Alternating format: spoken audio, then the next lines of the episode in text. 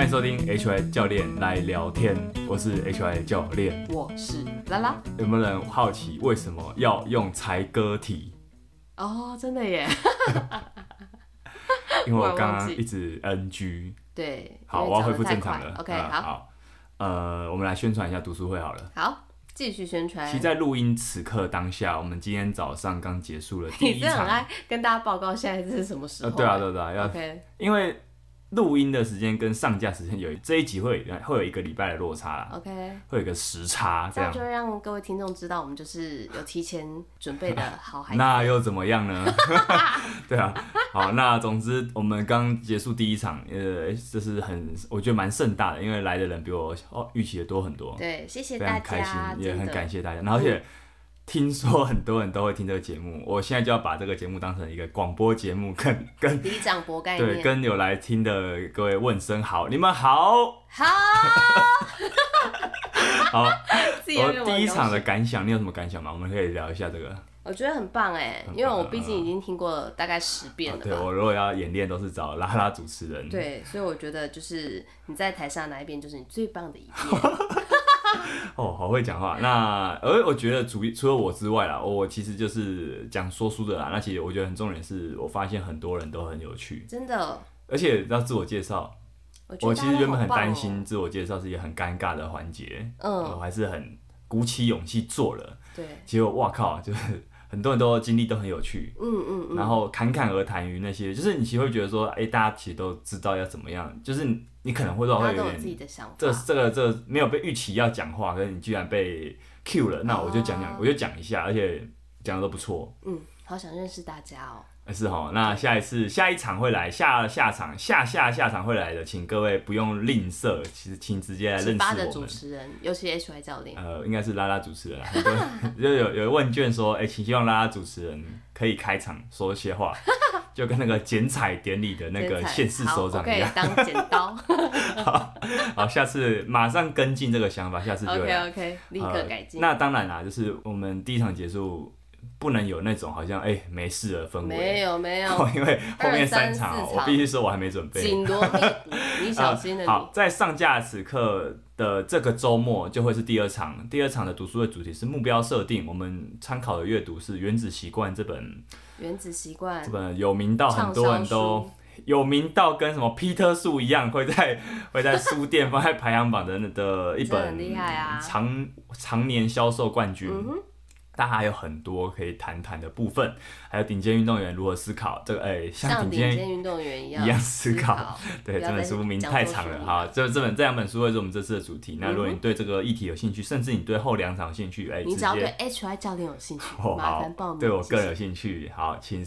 请报名啊！哈，那个连接都在，我已经我已经散布到各个你看得到我的地方了，对，我已经散布下去了。哈，那而且我觉得就是做这种事情就要不要脸一点，就是要用力卖，就是真的要用力卖，就是最后一两周真的很用力卖，发现哇，就是很多人压线报名，对不对？真的是太感动了。各位继续压线，但不要不要压线，好，要压线不压线都可以，记得记得报名记得记得填表单付费就好哈。那我们就宣导到这边了哈，今天的小知识时间。是什么？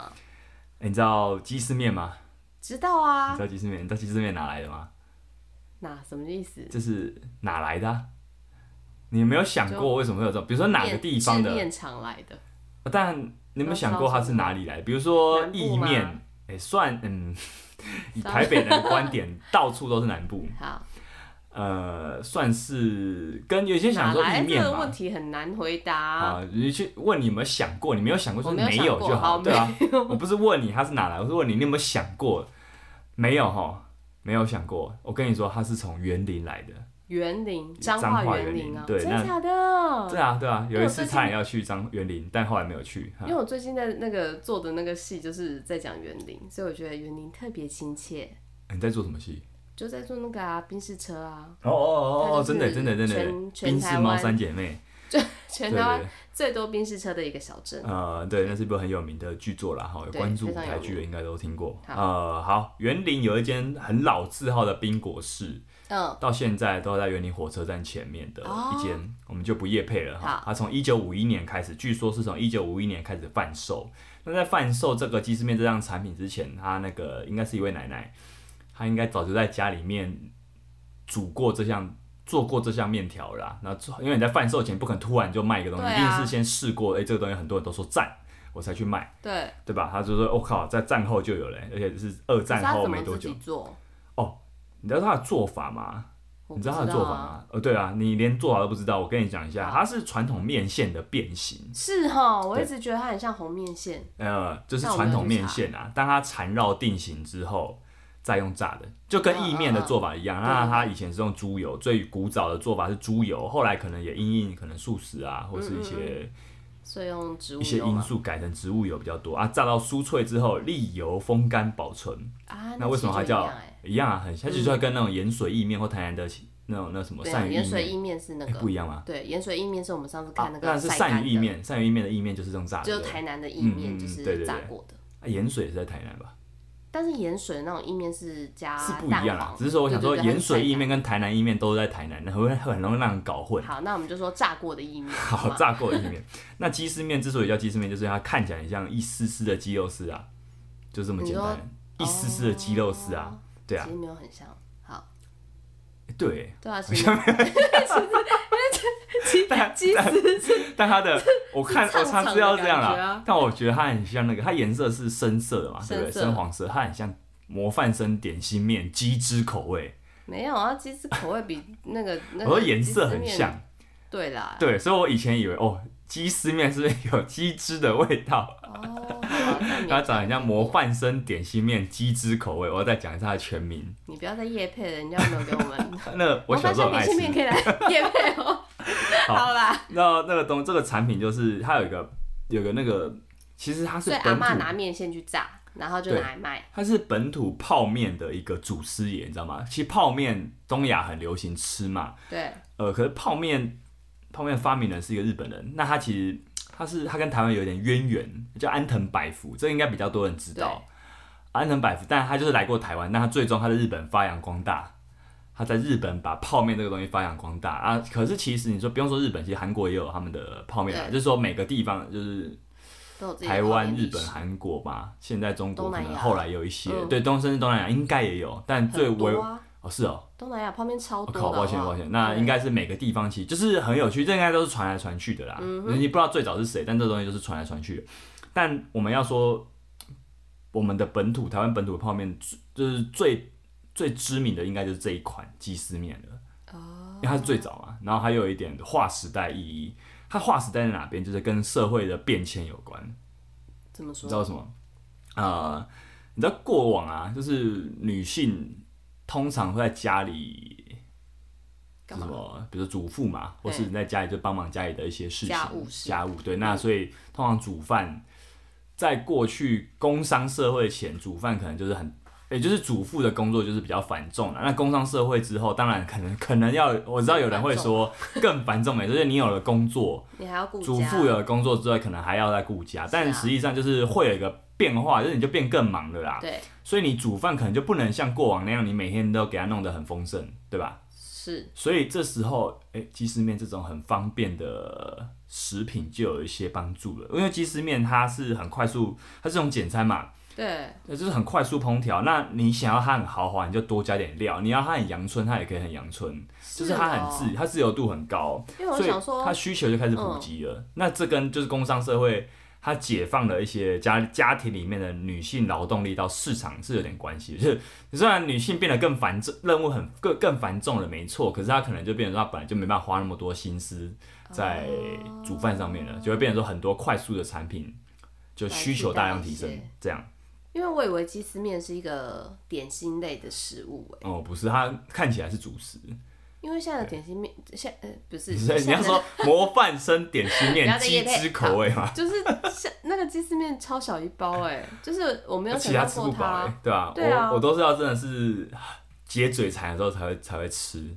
对啊，它不是。如果要吃的饱，可能要吃两包以上。要吃五包吧？可是那个钠含量可能会超标。可是它为什么钠含量？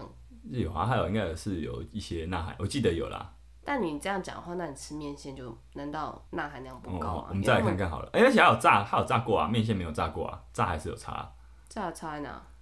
油炸。呃，好了，就，就是有油。再研究，再研究。好，好，我们先不要讨论鸡汁面了。呃，虽然鸡丝面跟泡面的命运有一点不同，就是最后最终大多数人比较比较熟的可能是泡面，因为鸡丝面就我觉得就是一个比较传统方便面，就是它可以很快。泡面也是方便面啊，没有泡面是用水泡，要等一下这样，嗯嗯，概念不太一样。可是它就是比较起来的泡面还是。就我小时候来说，我家比较常出现泡面啊，然后鸡丝面可能偶尔会看到，或是后来是那种有些传统的店面会会有这种面条。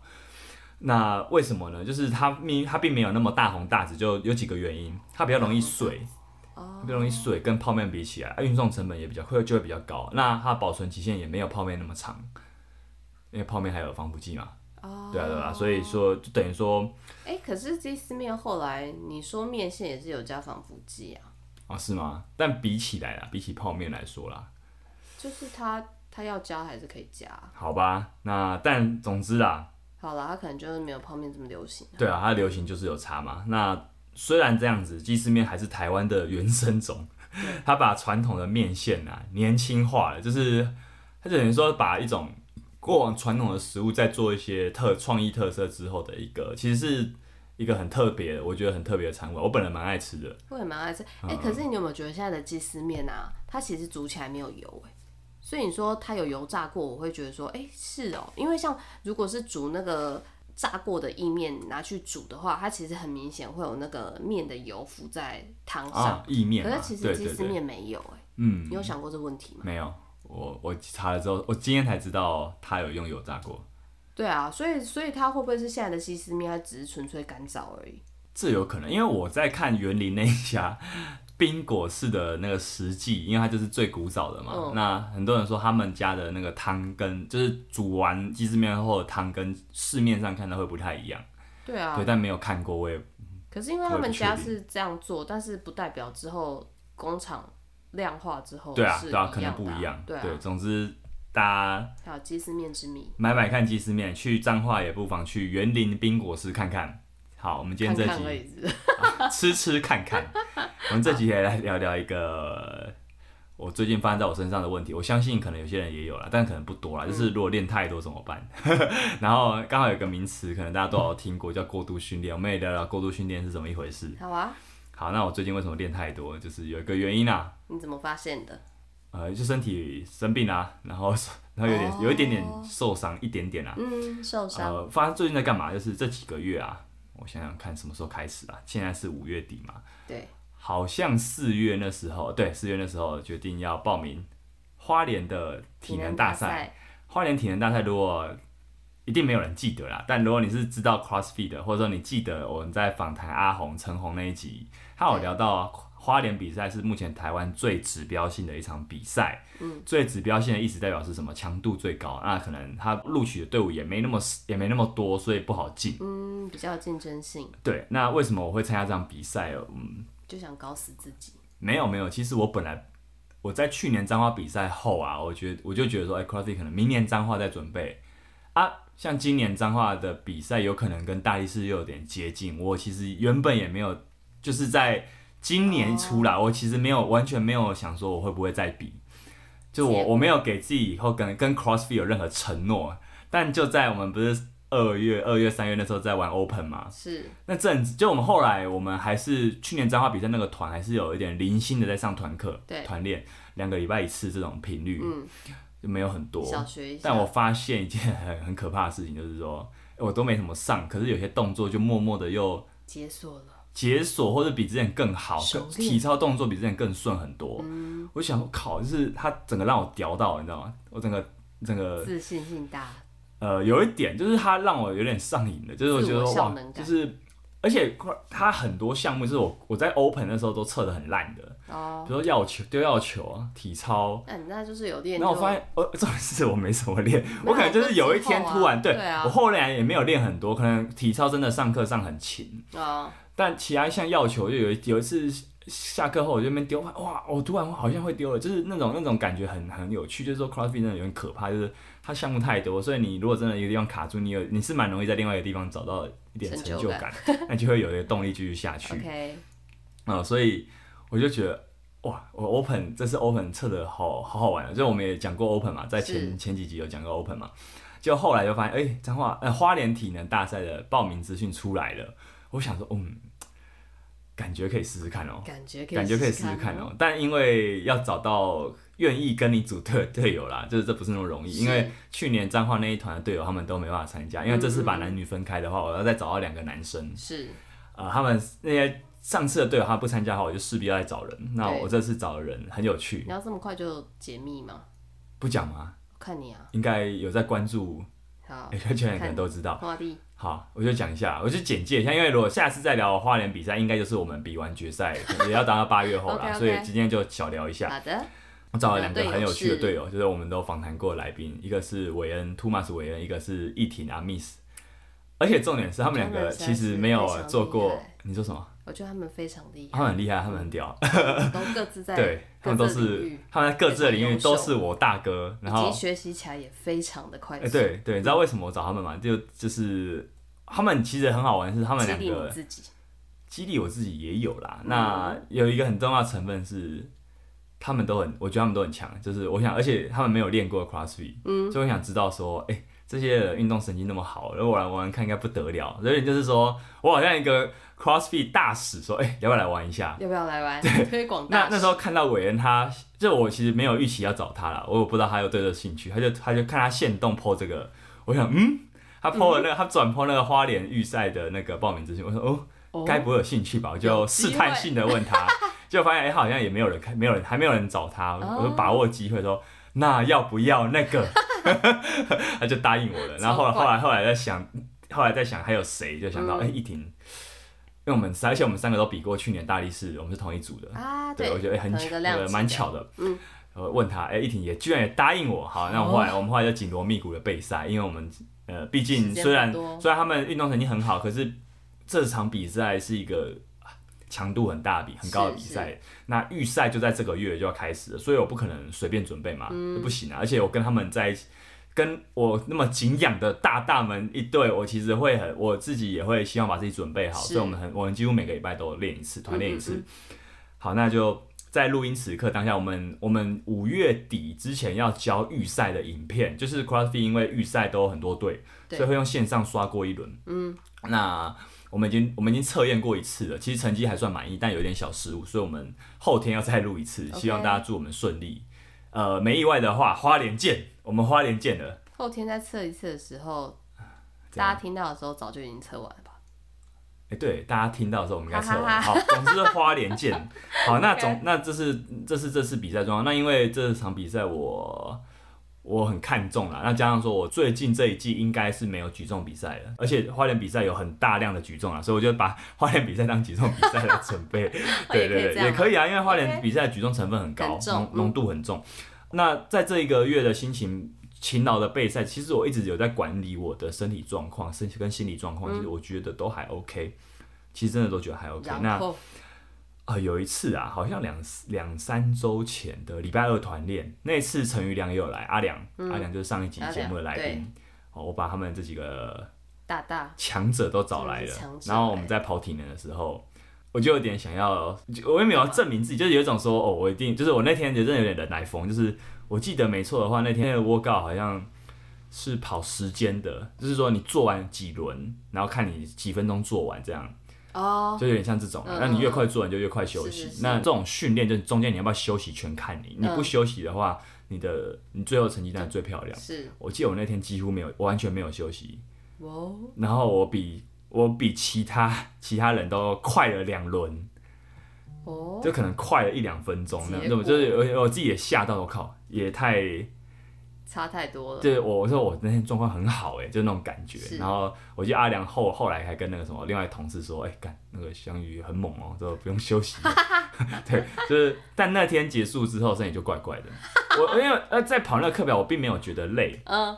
所以我我觉得可能也不是因为那个课表太糙，其实我觉得那那那个体能课表不累。但我记得当下结束后就有一种很胀的感觉，肚子有点胀胀的。有时候高强度运动完，对对对，胃肠胃。高强度运动完会食欲没有很好啦，嗯、就是因为那时候有些状况，对，我们大家会说。但我那时候，那我那阵子啊，我跑完体能都想要来一杯可乐犒赏一下自己，来一杯快乐水犒赏一下自己，就发现喝完可乐越来越胀。啊，真的、哦。对，然后他说：“哎、欸，怎么有点奇怪？”但没关系，我就不以为意。那结果越晚，那当天越晚越不舒服。真的假的？对啊，对啊。后来我不是量体温还发烧，哦、那那不是高烧，就是在三十七点五，算是低烧吧，对不对？对。就是我觉得最最明显的特征就是肠胃开始不舒服，因为肠胃其实很敏感啊，肠胃对你的身体状况是很很算是一个很很大的一个关，嗯，很第一线的关卡这样子。嗯嗯所以它有一点状况，就一定有状况，就是你不用想太多，就一定可能就真的是一定有状况。它提这是一个警讯。哦，因为我就想到你，我上一次那个啊，肚子也是吃饱，然后一直很胀。你说你吃太多，然后吐了。很离谱哎，真的很离谱。但是肠胃有问题，就真的有问题。你相信自己的直觉。嗯，我第一次，我很少看到有人没有肠胃炎，然后吃到吐出来。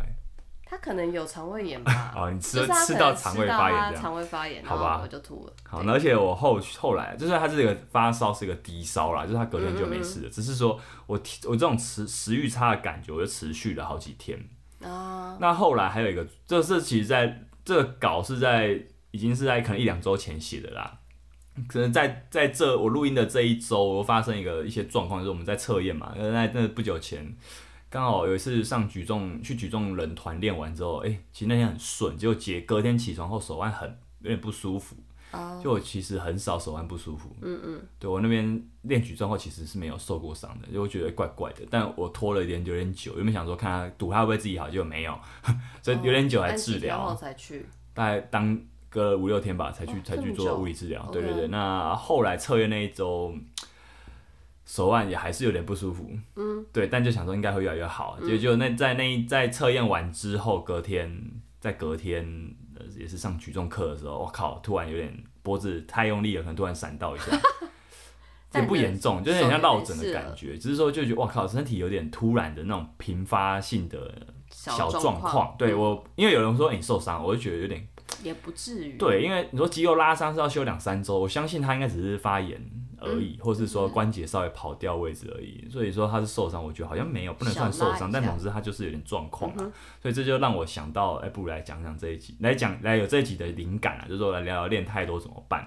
为什么平常不会聊这个议题？其实很大一部分是因为很少人有这个问题，因为大部分人大部分人是练太少了，对吧？对啊，那你练太多也不是什么值得骄傲的事情，就是这是一个有点。这我觉得不同人有不同的问题要去面对啊，就是说，好像比如说我之前讲体重，就觉得说我会我会说我我体重不好增，很多人会觉得你在那边炫，在那边在那边炫耀，其实并不是，就是说我如果想要增加肌肉量，确实是会比较困难啊。这这是一个，就是这个烦恼，可能你在在在一些阶段是是没有的。那总之就是每个阶段，我觉得会有不同的看到世界看到的样子是不一样的，所以烦恼也会不一样，这很正常。可对于训练爱好者跟一些资深玩家，其实练太多，其实很可能是一个很重要的进阶议题。嗯，因为他说进阶，为什么是进阶？就是你一定会先练练到好几年，你才有可能遇到这个状况了。不然初学者来说，不太会有练太多的问题。你也没有，通常没有初学者那么强的动力啊。嗯，好，那我们就来聊一下练训练这件事啊。训，我们先从一个最根本的原理来谈，训练到底怎么变强的？其实，在每个领域都适用一个原理。不只是训，不只是肌力训练，不只是运动哦，可能连工作的一些表现都是。为什么人、嗯、有些人工作能力会变好？其实原理是一样的，就是你先受到一些压力的刺激之后，再再有加上良好的恢复跟休息，然后你会适应，你会变强，你会适应，适应就是这个意思。那这个公式我们在很多，这算是。我初学者八堂课一定会讲的概念，那这也非常重要，非常基本。那这个东西可能在生物界这些都适用。嗯，对，这是一个生物学家发现的一个原理。可是啊，你这样讲就是说，哎、欸，只要有刺激跟休息，加起来就会等于适应。初学者来说是这样没错，可是对进阶者来说就没有那么简单了。为什么？因为这两者，这个一加一，一个一个东西加 A 加 B 嘛。可是你说 A 跟 B 是不是等值的？他们的成分怎么抓？他们量怎么抓？你不知道，对不对？而且有一个很重要的原因，就是说，我们每次训练完后一定会有疲劳。这个疲劳不只是训练哦，可能你平常生活中的压力，你的，嗯、你跟你家人处的不好，跟小孩很小孩很吵，小孩很欢，那或者是工作啊被老板骂，这种都可能会遇到一些状况，就是你的压力会倍增啊。可是啊，我们的大脑，我们的身体其实很笨啊，它不会去判断说，哦，这是基地训练压力，我要这个是工作压力，我不要，它不会，身体就会照单全收啦。嗯、所以说，压力如果太多的时候是需要管理的。那疲劳在你的大脑中运作的时候啊，它会盖过你的表现，所以不是每你会觉得说你有越练怎么越累，没有变好啊。这很多一部分就是因为你现在的疲劳指数太高了。所以我们换一个模型来看，有一个模型叫 FFM 疲劳适应模型。呃，你不知道这是什么名字没关系，但有些进阶的训练者可能听过 FFM。那你就简单想，就是一个加分扣分的概念。我今天做了哪些东西会给我身体加分？其实训练初期是扣分的，它那个加扣分在是在扣什么的分？是你最终的表现啊，呃，就是说最终表现的分数哪来的？就是因为你对对一加一减得来的。那那其实训练一开始的刺激是会扣分，可是你没有训练是没办法加分的，所以你不可能只靠恢复去加分。这就是周期化训练，我们也聊过周期化训练嘛。是周期化训练的核心精神就是这个，其实就跟这个很有关系，跟这个模型很有关系，就是说如果没有疲劳的话啦。我们假设说每次训练都很轻松，没有什么疲劳，那很很对于一些他很需要表现的人来说，会发现说它就很难，疲劳可以，它可以刺激一个，它可以去诱发一个后续的反弹效应，就是说你疲劳完，你有好好恢复，你应该会反弹，嗯，你可以这样想。那可是没有那个前提的话，就没有东西反弹了，嗯嗯嗯，对吧？所以你不能想着去，对于一个训练者来说，你不能永远去想说要避开疲劳。而是你有没有在最好的时间让那个反弹发生？嗯、你想一下哦，那反弹会发生，可是它发生的时间有没有在你想要的时间点？有些人，比如说这次比赛，我在一个月后的今天，结果那个反弹时间刚好发生在比赛完，那不是很尴尬？对，就是周期训练最之所以他说是有点像那种艺术，就是他很难，就是很真的很难很精准的去做到，他有点介，真的介于科学跟艺术之间，就是这样，就是。你要抓，你要怎么抓那个反弹时间点？其实真的很靠经验，跟不同的运动员可能他能吃下的那个刺激反应的恢复又不一样。对，这是它是最有趣的地方啦。所以你只有恢复是不会适应的。恢复的重点是我们能不能更快进入到下一次的高强度训练，或或是说下一次是真的是主菜类型的训练。嗯。因为高这种这种刺激很重要。你就是我们可以这样说哈，为什么一周练两次的人比通常可以比一周只练一次的人还要好？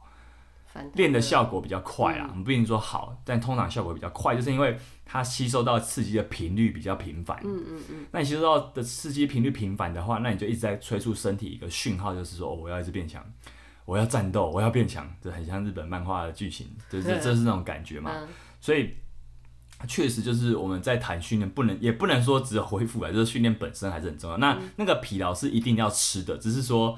我们既然训练就是会吃下一定程度的疲劳的话，那我们就势必要在其他地方管控疲劳。所以，如果你最近你可以预期说我在其他工作上会很疲劳的话，你这时候训练就不适合排高强度。对对对，这是很好想，这是很好理解的啊。嗯，就是说，你能吃下总量就那么多的话，你还去硬硬硬干，这就不是很明智的的一个抉择了。对，那这就是我们在讲说练太多这个议题前，你要先知道一件事情，为什么会有人练太多？嗯，他就在追那个频率，嗯，他在追那个频率。那那你就说，那你不要练那么多就好了。诶，可是你怎么我怎么知道呢？就是说，就我怎么知道我？我知道我练太多。对啊，对啊，就是说，嗯、就是想象一下，如果今天你有个目标好了，在一个月后，那你你是不是会很认真的备赛？是，对啊，那你一定会一定会在一个变强啊，他就是在一个练太多跟。真的练过头的之间游走啊，对对啊，其实变强这件事很好玩，就是他一定要碰到我们这边讲的，其实是我觉得啦，他有点限制一些人的，可能就是限制一些像我觉得比较资深的训练者，嗯嗯，我觉得初学者可能没那么适用，或是像我 H 教练有些学生，他就是上班族，或者他真的年纪比较大，他一周上一次课，我觉得其实这样的人可能不适用我现在讲的这个环境，是是是，不限不比较不适合用在我现在讲的情境。但如果你跟我一样有一个目标的话，那我们身体也都还 OK 的话。其实我们常常在摸索自己的可以吃下的量大概在哪边，嗯、所以我刚刚不是我在讲这集有说，我一直有在注意我这一个多月的身体状况，其实我觉得还 OK，就哎、欸、还是发生了我意料之外。对啊，那那当然就是那也没办法，就只能接受它，然后顺便做这集节目这样。对，那我们说它会变强这个东西，它会游走在一个不断的，你会超过你的负荷一点的这个范围内嘛？那我们就来看。超负荷这东西，或是说有一个专有名词叫过度负荷 （overreaching）。overreaching 跟过度训练 （overtraining） 是有点关系的。嗯，对，我们来解释一下名词好了，就是说其实过度训练我们可能都听过，我们很少听过 overreaching，除非你是对这个训练有有兴趣的人，你可能会听过。可是你不是的话，你应该没听过。嗯，那过度训练其实很少见，它没有哦，它没有明确的定义。但总之，它大概的成因不外乎就是你的训练量跟强度同时加太多，你恢复不好，你有很多的身心压力导致的。那这个大家应该可能也都知道。嗯。可是重点是它有一个很可怕的结果，是它会让你的荷尔蒙跟免疫功能都失衡，而且你会长时间无法回到先前的状况。就算你停止训练哦，哦，甚至你可能要进。定义蛮严格。对，它其实没有很明确的定义，但却它有一些它，它的结果，其实可能通常要这么严重，你才能说我过度训练。嗯嗯嗯。但是说口语上来说，过度训练比较好理解，overreaching 这种过度负荷，哎，你讲的可能没有人听得懂你在讲什么，嗯嗯嗯，所以过度训练比较好理解，所以我们会这样讲。所以我在江老师 SPS 的那堂课，之前也有做过节目跟大家分享，他其实有聊过过度训练这个东西。他说过度训练啊，其实严格定义上是病理上的。其实我们可能一辈子都没有看过过度训练的人，因为这种人通常是要在他如果真的过度训练的话，他是要在医院休息的。哦，被判断。对对对，他不是说我今天诶、欸、回家休息就没事，没有没有，他可能已经会有一段时间没办法恢复先前的身身心状况了，那蛮可怕的。哇。对啊，所以我们我所以我们今天要讲的，其实练态都比较像是 overreaching 啊，因为你说我我根本不可能 overtraining 啊，我其实没有到那个程度啊，但我应该很明显我有点 overreaching 了。对，所以你可以说每一个训练量会刻意堆高的周期啊，周期是什么？我们讲过，其实你不用想不用想太复杂，就是说这个礼拜对我来说就是我的一个小周期。周期有分大小、大中小啊，那反正这个礼拜可能就是我的训练小周期。那这个礼拜我特别练得特别多的话，这个礼拜我就在做一个 overreaching，我是有计划性的 overreaching。所以每次只要训练量堆高的时候，都有这个成分在。那其实啊，我只要减量就会恢复了。嗯。所以你就说 overreaching 跟 overtraining 最大差别就在于说，你减量完会会不会恢复？这你可以说这是他们最大的差别啦。嗯。会恢复的就是 overreaching，那也是我们比较常见的一个状况。那我虽然看似好像在鼓励说，哎、欸，变强就要 overreaching，好像在鼓励大家压线，那其实并不是，就是说也有限定嘛，就是说你像像我这种真的有目标，我们再尝试看看。而且我我也没有真的很硬考，我是真的是后来，哎、欸，我奇怪，明明控制好好的，喔、结果还是有一点重了一点点状况这样子，嗯、所以也是跟大家说，这几个礼拜我就发现啊。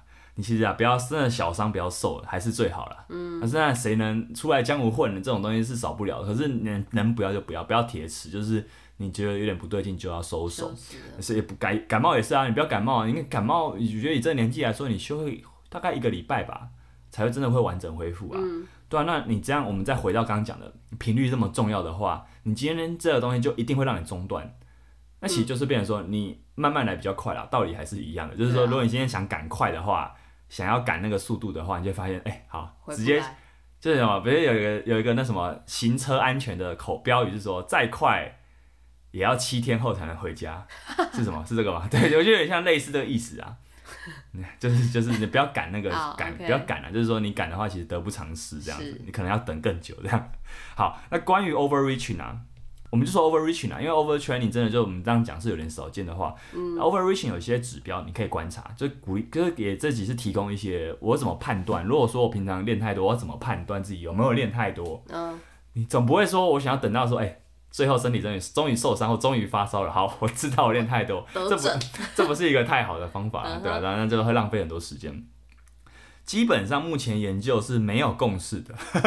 我直接讲前就是结论是这样.可是还是很多可以看参考的。嗯、那老实说，他很靠感觉跟经验，所以我讲前我讲的没错，就是我一直在感觉他有没有什么状况。哎，我觉得没有啊，实际上啊，好，身体告诉你有，还是有一点，还是有一点，对，嗯、一点点这样。好，那我就有几点啊，哦，这边有几点啊，就是运动表现你可以参考的运动表现、睡眠、心率、肠胃、免疫系统、心理状态。呃，这些东西我一个一个讲，它不会太复杂。运、嗯、动表现呢是什么？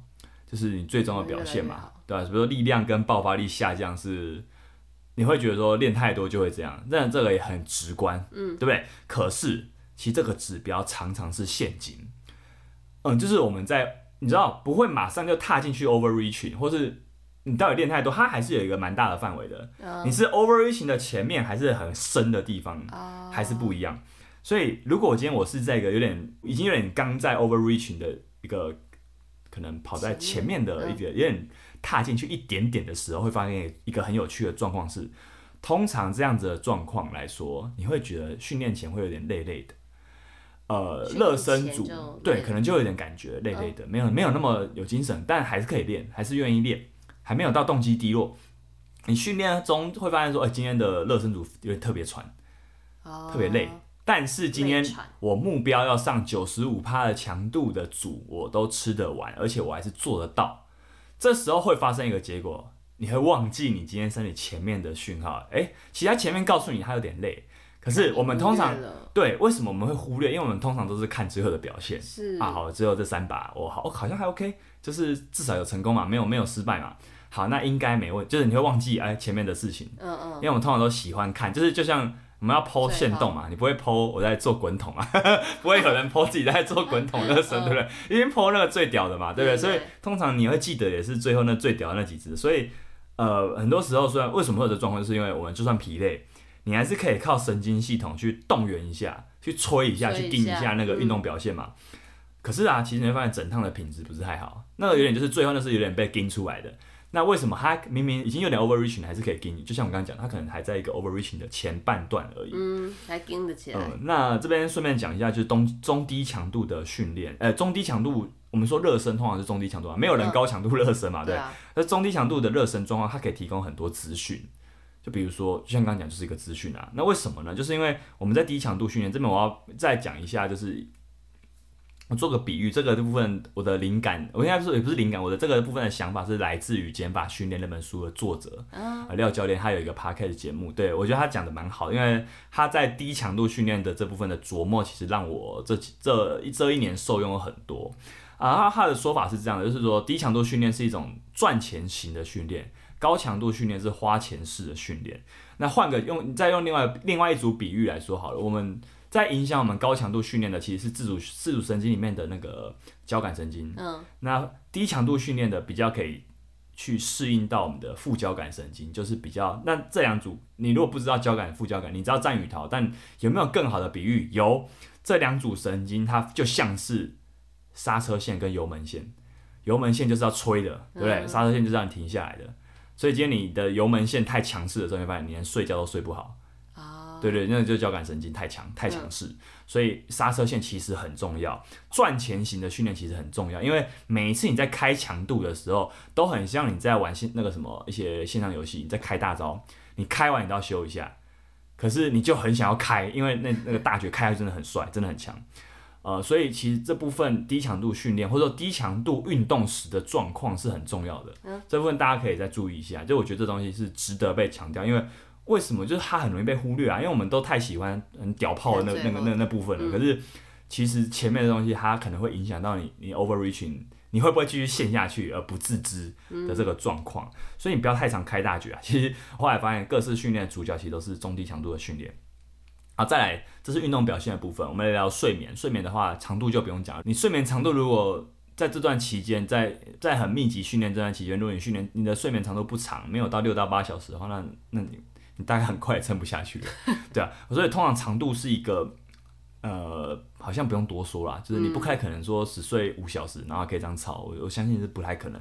那这边就有一个很有趣的，就是品质，睡眠品质比较难界，就是有一些怎么判断？你可以想，就是你会不会很浅眠？浅眠的话，有一些那个穿戴装置可以帮你判断你的睡眠品质，哦，这是可以考虑。但我本人不喜欢睡觉带东西，所以如果你是的话，其实你一样就是，我觉得就是有点倾听自己的感觉。有些时候科技产品不如自己好好觉察自己身体最准。对啊，那或者是入睡，入睡有没有难度？其实我睡不好的时候，就会发现我入睡会点，我花更多时间，嗯，然后我梦会很多。但有一种就是睡晚起来还是有点累，明明睡了八小时起来还是有点累。对啊，其实这相关的指标还蛮多。还多，还蛮多的啊！对对对，所以其实没有那么难想啊，没有也没有也没有一定要靠穿戴装置嘛。对。所以这是睡眠的部分，那很直觉就是这样。心率呢？心率也蛮有趣的，就是通常在一个有点 overreaching 的阶段，会有一个状况，就是说你你高强度要开到最大的时候，心跳上不去，为什么？油门线疲劳了。嗯，这样想就好，就是它，你的油门线已经有点最近用太多了，它不能吹那么，嗯、不能一直在吹了。所以你虽然你做得出来高强度训练，可是你发现哎、欸、心跳好像上不去，这是这其实也蛮需要穿戴装置的，但穿戴装置现在手表真的是很方便，嗯，所以应该普及率已经很高了。啊，再来就是静止心跳又降不下来，所以就说最高的有点高不了，最低的低不了。那我会通常我会看静止心跳，所以为什么我说我觉得还好？我也有看我的手表，就是心跳表，我基本上我我每天都戴。除了睡觉时间之外，我是白天都戴嘛。那我会发现，哎、其实一直都维持在大概我的静止心心跳率大概都维持在五十五到五十八之间，就跟算还 OK，就是那这阵子跟平常都一样，嗯、甚至还低一点点。所以我觉得很奇怪，就是我理论上来说，如果我去看镜子心跳的话，应该是还好。但我们也讲嘛，就是指标就是参考，对，因为没有一个完全通用的指标。是是是。呃，那这边有一个蛮有趣的。小知识，我我虽然可能会讲太多，那我还是讲一下。有一个词，就心跳来说，就心率来说，有个东西叫 HRV，心率变异。这个这个名词，我相信在玩心跳表的，通常是耐力运动员，嗯，一定一定都有听过这个数字，因为它比看纯看心率更精准。那这个东西，心率变异跟我们刚讲那个战与逃，油门跟刹车是很直接的关系。为什么？就是呃是这样的，就是我们在遇到压力的时候。这个压力不管是哪里的压力，训练的压力、生活的压力、各种压力，或是你今天在五点的五六点的那个什么下班时间的市民大道塞车，有没有会很有压力？我觉得在台湾，在台北的街道上其实是蛮骑车是蛮有压力的，嗯、尤其是上下班时间，你的压力反应会启动你的自主神经、自律神经。那就会就是你的战与逃反应会，就是油门线跟刹车线会开始运作嘛，它就会影响在再对影响到你的那个什么 HRV 心率变异，所以心率变异数字怎么来的，其实就是看你的交感神经跟副交感神经，看你的油门线跟刹车线的那个运作的一个关系。我们可以这样解释，就是说在正常的情况下，这个油门线其实它是会持续的轻踩刹车，在正常情况下它会是一个轻轻踩轻轻踩，所以。轻轻踩之后呢，你的副交感神经会轻轻的刹车减速，所以轻轻加速，轻轻减速，轻轻加速，轻轻对，所以你的车子，你这整个人的车子就是你的心率，它在一个忽快忽慢中来回震荡，嗯、所以一个漂亮的 HRV 应该还是一个一直在摆荡的，所以它是一个线条让你看。一个有点像是波动状，哦、对，所以它是一个 HRV，HRV 值很大，它的车速变化很大，它会一下一下刹车一下加速，可是它是很轻微的，它不会。变得说突然急刹，它是一个很轻微，一直刹车，一直加速，一直刹车加速的过程，敏锐的调控。嗯、那反过来说，如果你的你的自主神经发生状况的时候，车速没办法被敏锐的调控，所以你的神经没办法依靠外在的环境做很迅速的调整的时候，它整个震荡的，它就变得有点呆呆的，它震荡的幅度会、嗯、其实会很小会卡住这样子。哦、就这让我想到就是说。因为它在灵敏的时候，你要身体要侦测到那个平衡是不太耗能的。可是你如果迟钝的时候，就会开始耗能，所以你你效率变差之后，你会开始侦测不到那个东那个反应这样子。那很像什么？他有没有去那种洗过那种很不灵敏的热水器？就是我发现，哎、欸，看那水超冰的，我明明转到最底了，怎么那么冰？就再过再过十秒后，干，怎么那么热？对对对，有点像这种感觉，就它太迟钝了，所以它会让人很困扰。就是如果有洗过这种热水器的话，会很困扰。我觉得 HRV 坏掉的话，就有点像这样。所以 HRV 以这样来看是越高越好了。所以，哎、欸，你会觉得说，哎、欸，那我要怎么测？如果你有心跳表的话，应该可以很容易测到。现在手那个很多手表都有，我的 Garmin 手表啊，它有一个值很有趣，它叫它帮你测量你的压力分数。我后来发现说，哦。所以他的压力分数，他怎么知道我现在压力分数多高？就是他可以去判断我的心跳之间的那个，因为其实这样的每一颗心跳的不是每每不是每次心跳都长一样，你知道吗？嗯嗯、每一拍中间会其实会有点小乱，对，其实会有点乱，这是 HRV 的原理。所以他可能就是判断说，我这心跳之间的那个变变异程度是是不是像我们刚刚讲理想状况，它是一个一直在刹车，一直在加速，一直在刹车，一直在加速，还是它钝掉了？他会去推估你的压力分数。所以如果你有带这种表的话，你可以往上看这个功能。那它它的它的它的判断原理就是 HRV。嗯嗯。而在肠胃啊，肠胃我觉得它很敏感诶。他说他真的他是第二大脑的不为过诶，就是我们之前好像有讲过，就他真的是非常敏感。我觉得说。我后来真的不能铁吃，就是他，你肠胃不舒服，真的不能硬吃，硬吃东西，这真的是这样，因为你会觉得说，尤其健身的人很容易因为一定要吃到一定的量。好，这好像反正健身人就是有很多刻板印象啦，就是好像我知道吃到某个蛋白质，我就知道每一餐都要算蛋白质。其实我没有，可是有些时候这种行为好像在我心里面就被制约了。我就觉得说，哦，我好像今天蛋白质吃的少，明明晚上可能十一点了，我在吃可能会睡眠不好，我还是那我还我还是吃一点好了。其实我觉得不好啦，就是说这真的是久了之后，每个练每个有在训练身体的人真的是要注意的事情。那为什么我们？运动完后，有些激烈运动完后食欲会降低，就是因为你身体在压力状态的时候，它会分泌出一些荷尔蒙，会抑制食欲。这主要就是一个荷尔蒙跟神经跟身体的一个反应过程。那它压抑你的食欲，它会让你暂时不会想吃东西，这很正常。就像你压力状态的时候，我们人在压力状态的时候，其实是不会想吃东西的。嗯通常是压力解除之后，你会很饿，通常会是这个状况。所以你尝试再来就是这是荷尔蒙的一个。反应途径，可是如果长时间的高强度运动，还有另外一个状况，它怎么样影响你的肠胃？就是说，它会让你的肠胃道失去正常的蠕动，你蠕动会开始可能没办法像平常那么正常，它它会再来就影响到你的消化跟吸收。那它会变成怎么样？蠕动更快还是更慢？嗯。好问题，好，我再去找找看，好，我再找找看。对啊，那体重，对，我就不知道，就说我不知道，哈，我不要硬掰，哈，好，我再找找看。总之，它会让你失去正常蠕动了，哈。至于是怎么蠕动，我下次下次再跟各位报告。好的。体重也会降低嘛？啊，肠胃的吸收跟消化当然当然会影响体重啦，对啊，当然会影响体重。所以，如果你在一段一段比较高密集的训练中，发现你体重开始。降低了，而且这不是你要的，就是你不是不是因为我正在有量级要求，正在减重，这不是你要的。嗯嗯。那你就你其实应该要看看说，哎、欸，是不是有一些最近生活都没有调控好？嗯、啊，免疫免疫系统就不用讲了，就是说，因为这种高强度训练，你会暂时在一个你你的抵抗力会稍微低一点。嗯。所以如果你发现说你会不时会有小感冒，甚至会有 H I 教练刚刚那种发低烧的状况，其实。就可能跟 overreaching 是很有关系的，uh、对，是这样的。那心理状态呢？我觉得这很简单，就是一种训练动机。你对于训练这件事开始有点没那么期待了，嗯、有点好累哦，想到就累，负面感受。